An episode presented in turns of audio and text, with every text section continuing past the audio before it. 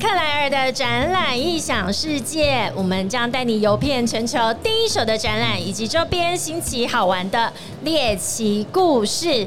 第一手的展览就是各位现在所在的二零二二 Medical 台湾位于南港展览馆二馆第三天，也是即将要闭展的时候。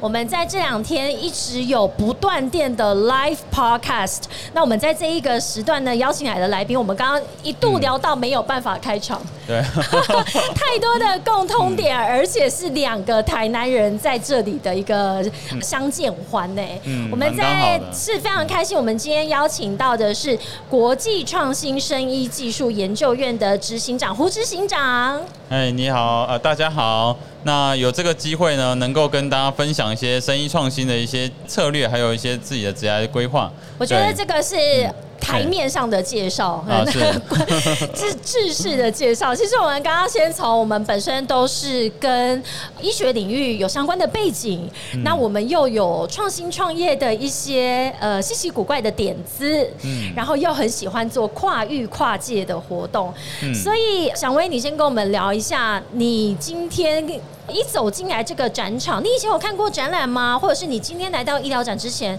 你有做一些什么功课？你想要来这里看到什么？这蛮有趣的。其实我来医疗器材展哈，已经三四年了，因为我自己本身有共同创办一家新创公司，那已经五年了。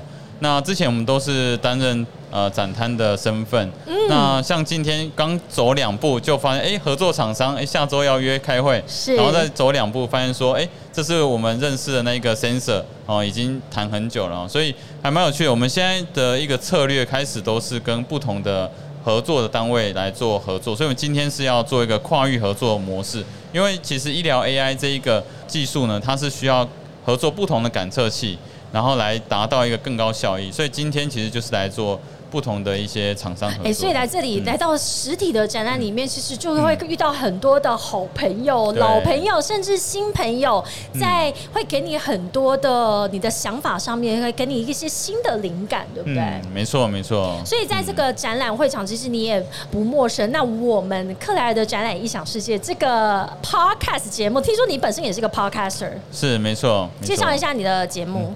好，我们节目呢主要是呃医疗 AI 跟新创跟商品化有关系，然后我们会讲一些国际的趋势，还有整个应用在落地这一块。像最近我们主要的是医疗 AI 的商品化，我们录了十集。那我们邀请的是复兴医药首席科学家，他有两百多家的这个医院导入的经验，所以在这个情况下，我们去访谈他的专利法规，还有临床哦各个不同的切入的模式，来让大家更全面的了解医疗 AI 的部分。是，我觉得你刚刚讲到几个关键字哦。当然，我们现在在 Medical Taiwan，它是医疗暨健康照护站。那刚刚想问你一直提到 AI，这我想这个是现在无论是在新创圈或者是在全球的一个趋势，它一直医疗它会一直跟跨域跟很多的现在一些技术去做结合。所以你自己有兴趣的，或者是你呃自己创立的这个新创公司，甚至是你现在担任这个研究院的执行长的这个身份，嗯你到底想做什么事情啊？听起来你好忙。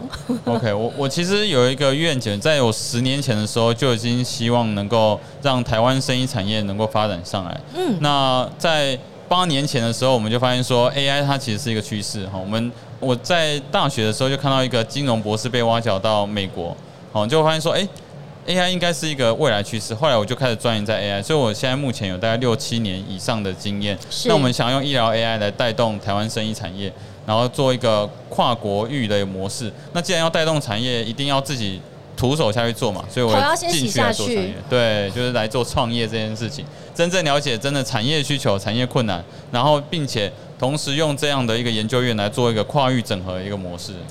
哎、那我想要帮我们的听众提问啊，为什么医疗 AI 对我们的未来的医疗照护品质会是一个必须要去执行？我们一定要往这个方向走。因为我现在我觉得台湾的医疗照护的环境很好啊，我可以怎么去想象它会影响我未来的医疗照护呢？我们可以看到，大家如果住院经验来看的话，呃，大家每两到三小时就要量一次耳温啊、然后或者是血压哦、这些等等对，很很麻烦哈。所以慢慢的你会看到有一些穿戴装置或者是一些衣服哦，直接就可以量测，那会变成是说。护理人员只要安装一次，你就可以持续量测，你就可以比较安心。这是一个使用方便的部分。可是 AI 呢，可以带动的是什么？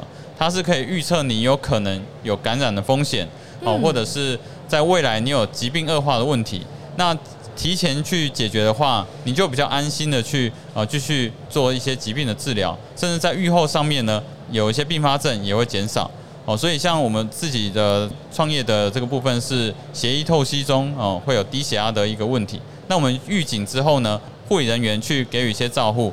这样就会减少这些并发症的发生。哎，我听到几个关键字，以及我们身为我们都有生病的经验，所以 AI 它可能可以提供的是不仅是更精准的一个数据，那以及它也可以解决掉前线医疗照护的一个人力的缺口或短缺。它会帮我们做一个预测，未来可以先去做什么样子的所谓的 prevention，也就是预防的一个处置，是这样吗？对，没错，没错。那这个也是在如果一般健康的部分的话，就是一般大家会怕说有疾病的发生，所以预防医学也是在 AI 上面很重要的角色。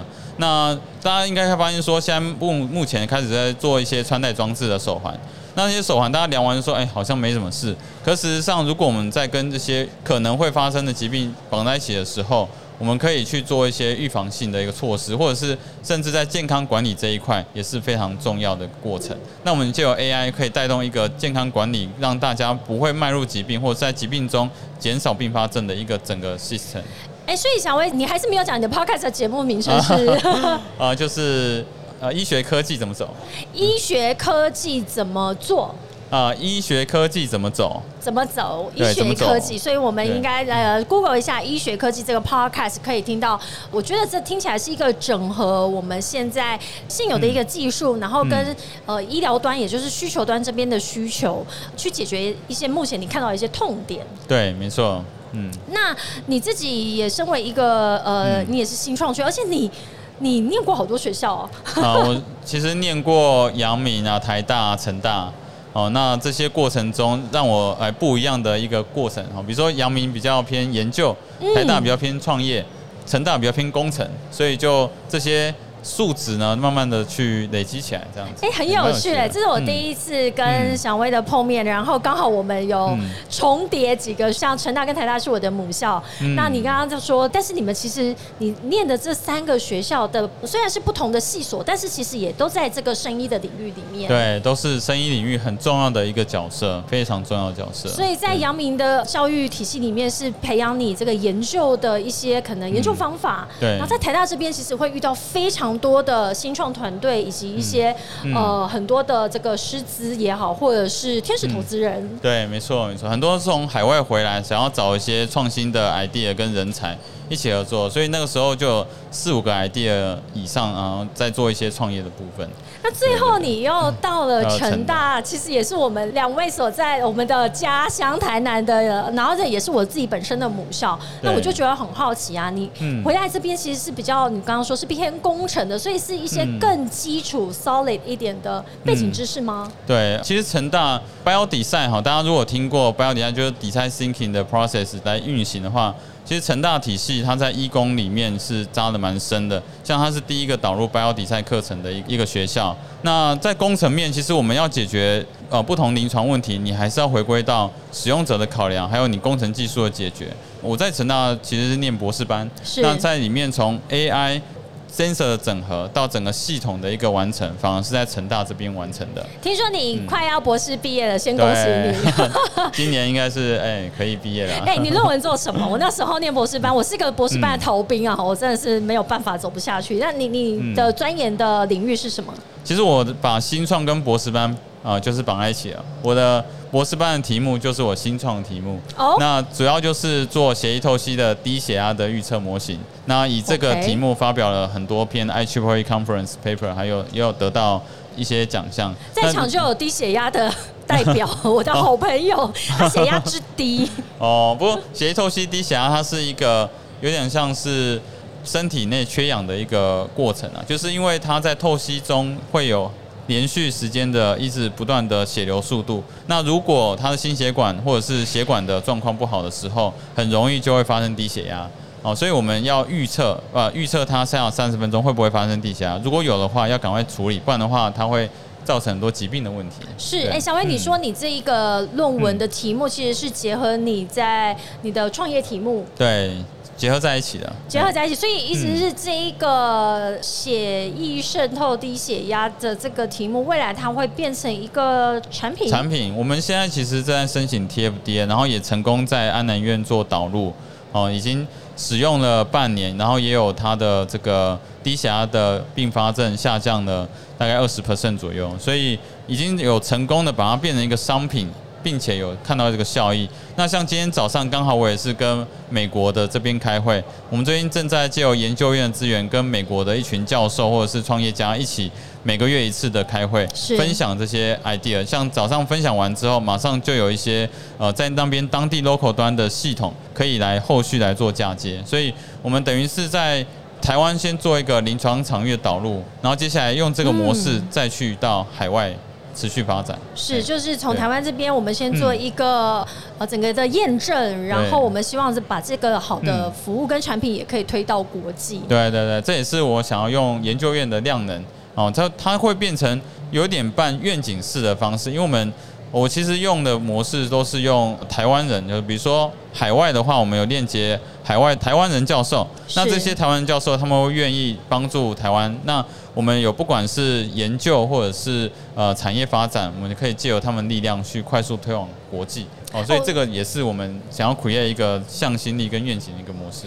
我可不可以请问一下，研究院现在嗯，嗯它是个法人，代表说你们是把自己期许为一个平台。。对。我那你们这边希望可以去链接更多的资源，或者是说有需求的，无论是新创或者是产业或业界的人士们，可以来这边一同交流之外，你们也期许自己扮演这一个链接，或者是带大家一起去打仗的这个角色吗？对，甚至是孵化角色。我们有两种方式的孵化，一种是从海外进来，像我们有合作 MIT 跟剑桥大学的 AI 技术，或者是干细胞技术，那他们都是在海外的博士生或者是呃一些研究员，那他可以跟国内的工程师一起合作，那未来可以，比如说他们创业之后，把 RD 的中心放在台湾。哦，他们去募资完之后放在台湾，那这个也是一个带动台湾生意产业的模式。然后第二种模式就是从台湾 local 端要创业的时候，我们想要去美国发展的时候，我们可以找这些人来当做 partner。我们从研究从相同题目的一个情况之下，大家彼此有同好，好，那合作之下呢，去申请美国的 funding，美国的计划，然后把台湾人送出国，然后并且跟他们一起成立公司或者是一起做研究。那用这两种模式可以。呃，从技术端到创业，到带起整个生意产业，甚至改变这个世界，这个是我们主要想要做的事情。这很有趣的，就是一个是英镑，一个是澳镑，这样对，子。音铺、澳铺的，对。没错，所以我觉得小薇，我我听得出来你是一个非常有使命，而且你嗯非常热爱这一个产业。对，没错，没错，就是一直在稳着。虽然现在台积电赚的很多，哎，很多都是做做到一半说啊，台积电那个就是我们薪水的两倍之类的哈，就就哎，走应该。不止。呃，不止啊，不止、对啊，对对对，像我们台大生意电子所，很多同学都是台积电、联发科。是。哎，那这最基本的是可以过去，但是对我而言，我们站在这个产业，站在这一个不断的生根，希望就是孵化出台湾属于台湾自己的类似台积电的一个角色。对啊，他还是说，好像生医或者是医疗科技是台湾的第二座护国神山，有这个说法。没错没错。哦其实看到哦这个东西，我在大二的时候就已经是有这个想法了，所以哦你是我们说三年前吗？没有 没有啊，都不没有。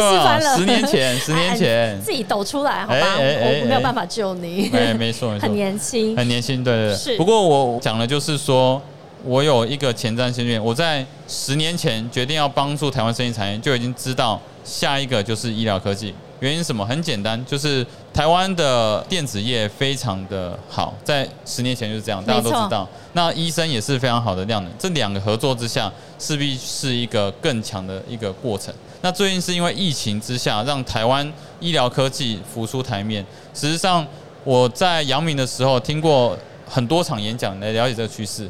其实真正大家做的，就是台湾做的好的，真的就是医疗科技的产品。那如果是化学相关的，坦白说还在努力当中。是对，所以我们可以知道说，这个台湾医疗科技它真的是一个可以变成下一个哦大的一个产业的真的可能会是一加一大于二，甚至于大于一百。而且在这两年的疫情，不要讲推波助澜，好像有点奇怪，但是也嗯因此我们的医疗科技被全世界看到，然后也因为有这样的需求，所以更多的资源溢注进来。对对对，可以这样子。说。那但是我有一个问题，就是嗯毕竟我们讲说电子跟医疗在台湾都是发展的很成熟，而且我们有很多的资源，但这两个产业或这两种人，其实要一起嗯做同一件事情，我相信不容易。它需要磨合的。对对对，其实我读医学工程这个角色，他们这一个医学工程这一个就是来做一个磨合的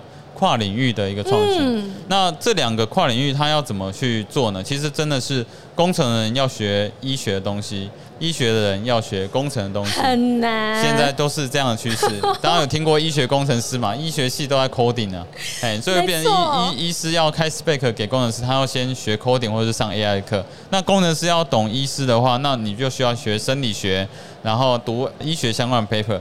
如果你不愿意读，到最后就会变成你只是在后面做 coding 的人，没办法成为一个 leader 的角色。的确是，哎、我现在终于知道我当初为什么博士班念不下去要 quit，因为我有去修几门医工所的课，我发现这是另外一个语言，所以我刚刚才会有衍生这个问题。我说，嗯虽然大家都讲的是中文呢、或者是大家看的都是英文的 paper，可是为什么好像是另外一个星球来的人，我听不懂你在说什么？没错，所以也变成说，呃，医疗科技听来听起来好像只是医疗跟科技，以为只是这样结合起来，也并不是。其实这中间要有一群专业的人去做这个，无论是彼此语言的转译，或者是专业知识的一个整合。嗯听起来应该就是想为你了。当然，我们还在努力中啦。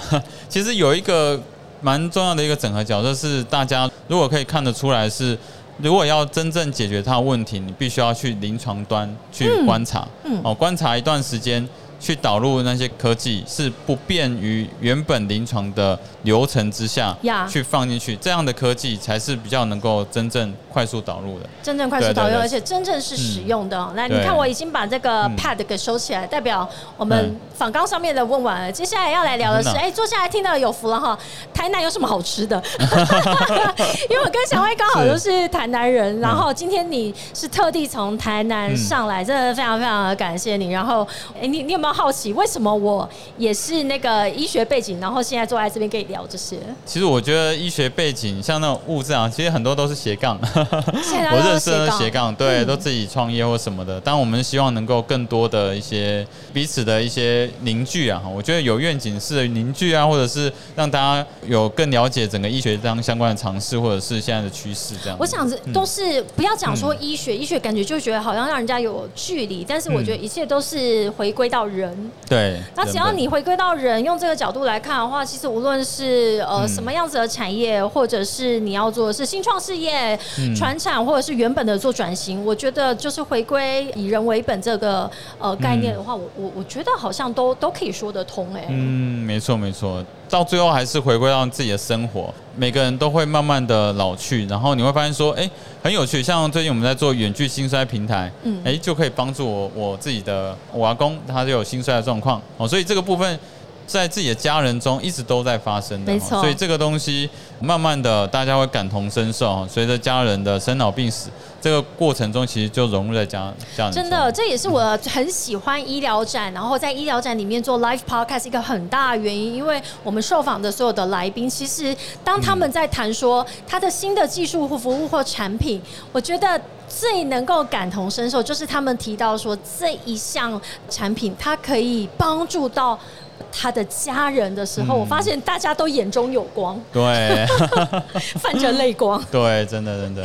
好，我们非常谢谢小薇。然后嗯我我还是很想要聊台南，你有没有觉得台南这几年变很多？哦，台南我知道变的是有一些建筑比较西式化，就是比如说奇美博物馆啊，或者是文化馆啊，哦，您说乐和广场啊，那那类的哈。我是我是喜欢走小巷弄的人。哦，小巷弄我知道那个神农街小巷弄，它有蛮具有特色的，然后也有一些文化的一些素材在里面。那我这要推荐大家一个我自己的口袋名单，就是台南的小巷弄呢，有非常多的那种老宅古厝，非常有味道。现在有很多的这个晚上，它一到天一黑，马上变身为小酒吧，没错，哎这个是我最爱的。对对，就神农街嘛。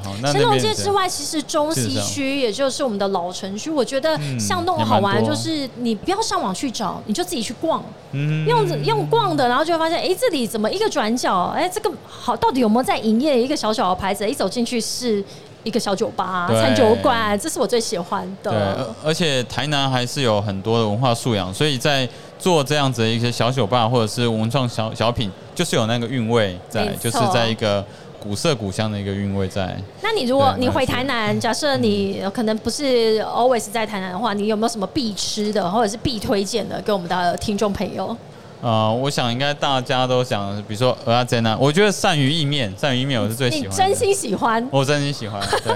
我真心喜欢吃鳝鱼意面的面，你知道我从小都不敢吃鳝鱼，哦，我好像假台南人哦我。哦但是我很爱，嗯就是外地人来台南，然后说吃嗯甜的东西的时候，说这个好甜，我是一点感觉都没有。嗯，我也是，我反而是因为从小就吃这个，然后就哇，怎么那么好吃？就变成是说，像鳝鱼面，确实它会加一些糖的部分哎、分，不是一些，是一把其。实很多，是比较甜。对哦，但我觉得这个也很有趣，因为以、嗯食物也是以人为本嘛，所以我反而来到呃，嗯反正出了台南，那到其他城市之后，发现这食物是咸的。我觉得它哪里怪怪，之后就发现啊，少了一味，就是家香味。对对对，然后可能肉羹啊，肉羹也是会加一点糖。对，一整个就是非常爱那个闲聊的 podcast。那我们是不是拿了你的第一次嗯 live podcast 处女秀？哦，真的是第一个。我原本想说，live podcast 不就现场在录 podcast 吗？哎，不是吗？这就是现场录 哦 live，是 podcast，是是是是是。其实 就是当一个动物园的概念，大家走过去都会好奇你在做什么。OK，对，那如果呃所有的听众们或者是在场的好朋友们，都欢迎拿起手机 Google 一下克莱尔的展览异想世界，以及像威廉有他自己一个 podcast、叫做《医疗科技怎么走》。嗯那我想大家既然都来到了二零二二的 Medical Taiwan，代表你对医疗健康照护，或者甚至是我们这几天也听到非常多的关于长照的这些议题有兴趣的话，都可以在这个两个节目里面听获得更多宝贵的资讯。嗯，还蛮有趣的，蛮有趣的。是小薇最后有没有什么想要跟我们的听众再分享的？分享的哦、我们这个医学科技怎么走？其实还有一个主题是智慧医疗程，那它会是变成一般听众就能够去理解的。哦，那前面刚刚说医疗 AI，大家听见哇，好技术啊！可是后面，呃，我甚至找了什么大一大二啊那一种一般听众的那一种，哦，他们都听得津津有味，因为就等于是说，在整个一般生活中，你其实就可以看到 AI 可以怎么帮助我们的、嗯。呃健康照护。是。那整个整合之下呢，它其实可以让我们的身体更加健康。没错，我觉得我们就是透过这个节目的分享，可以更无缝接轨的迈进，或者是无痛的，绝对不需要我好像不需要太费力去理解，而它是有技术的门槛的吗？我觉得就是它就会慢慢的渗透入我们的生活里面对。，这个是过程之中。非常感谢各位听众以及在场的好朋友，我们在二零二二的 Medical Taiwan 台湾国际医疗暨健康照护展，我们第三天也在展览的即将进入尾声，在最后一场的 Live Podcast，非常高兴邀请到的是胡志行长来跟我们分享关于医疗照护、我们科技以及新创等这样子的一个结合，未来将会大大的影响我们的生活。让我们也希望大家身体健康。